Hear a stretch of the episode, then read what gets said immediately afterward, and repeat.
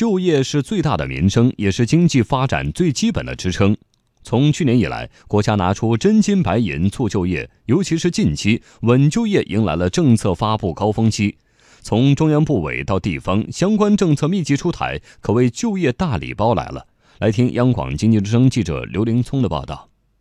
二零一八年底召开的中央经济工作会议提出，要把稳就业摆在突出位置，重点解决好高校毕业生、农民工、退役军人等群体就业。为了更好地落实会议要求，近期各地纷纷出台稳就业政策，比如湖南、湖北、江西、福建等地都提出对不裁员参保企业上年度缴纳失业保险费进行返还，其中湖北省的返还比例达到了百分之七十，高于中央和国内大多省份政策的标准。北京发布的促就业举措中，用人单位招用本市城乡就业困难人员的岗位补贴标准由每人每年五千元提高到每人每年八千元。山东出台政策，允许小微企业和自由职业者将住宅、公寓登记注册为营业场所。甘肃提出将加快落实减税降费、降电价、提高出口退税率等政策措施，为各类企业减负增效等等。在国务院参事室特约研究员姚景元看来，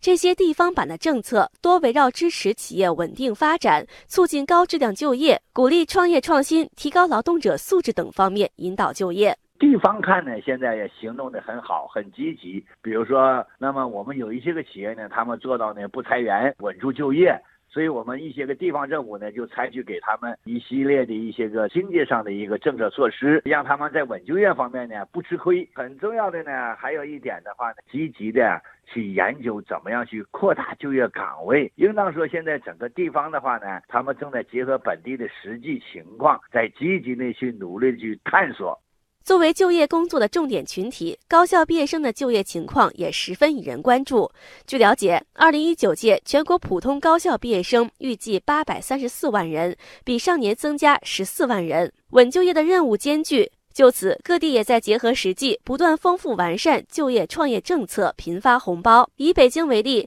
用人单位直接招用应届高校毕业生。可申请享受最长不超过三年的社会保险补贴。黑龙江开展高校毕业生技能就业培训项目，一旦大学生通过科技成果转化实现创业的，最高可获资金奖励二十万元。中国劳动学会副会长苏海南认为，下一步做好大学生就业创业，还需要从大学生就业结构性矛盾入手，因势利导。调查市场的需求，据此调整专业课程的设置，使大学生所学与市场需求相衔接。第二呢，就是要加强信息传输，减少由此造成的大学生的就创业难。值得注意的是，我国就业形势发生了一些改变，不同行业和企业间出现较大差距。此前火爆的互联网金融、房地产等行业，部分企业在压缩招聘规模，甚至裁员；而处在资本风口的在线教育行业和部分科技企业正在加速扩张，比如工业互联网、人工智能等领域企业仍在大量储备人才。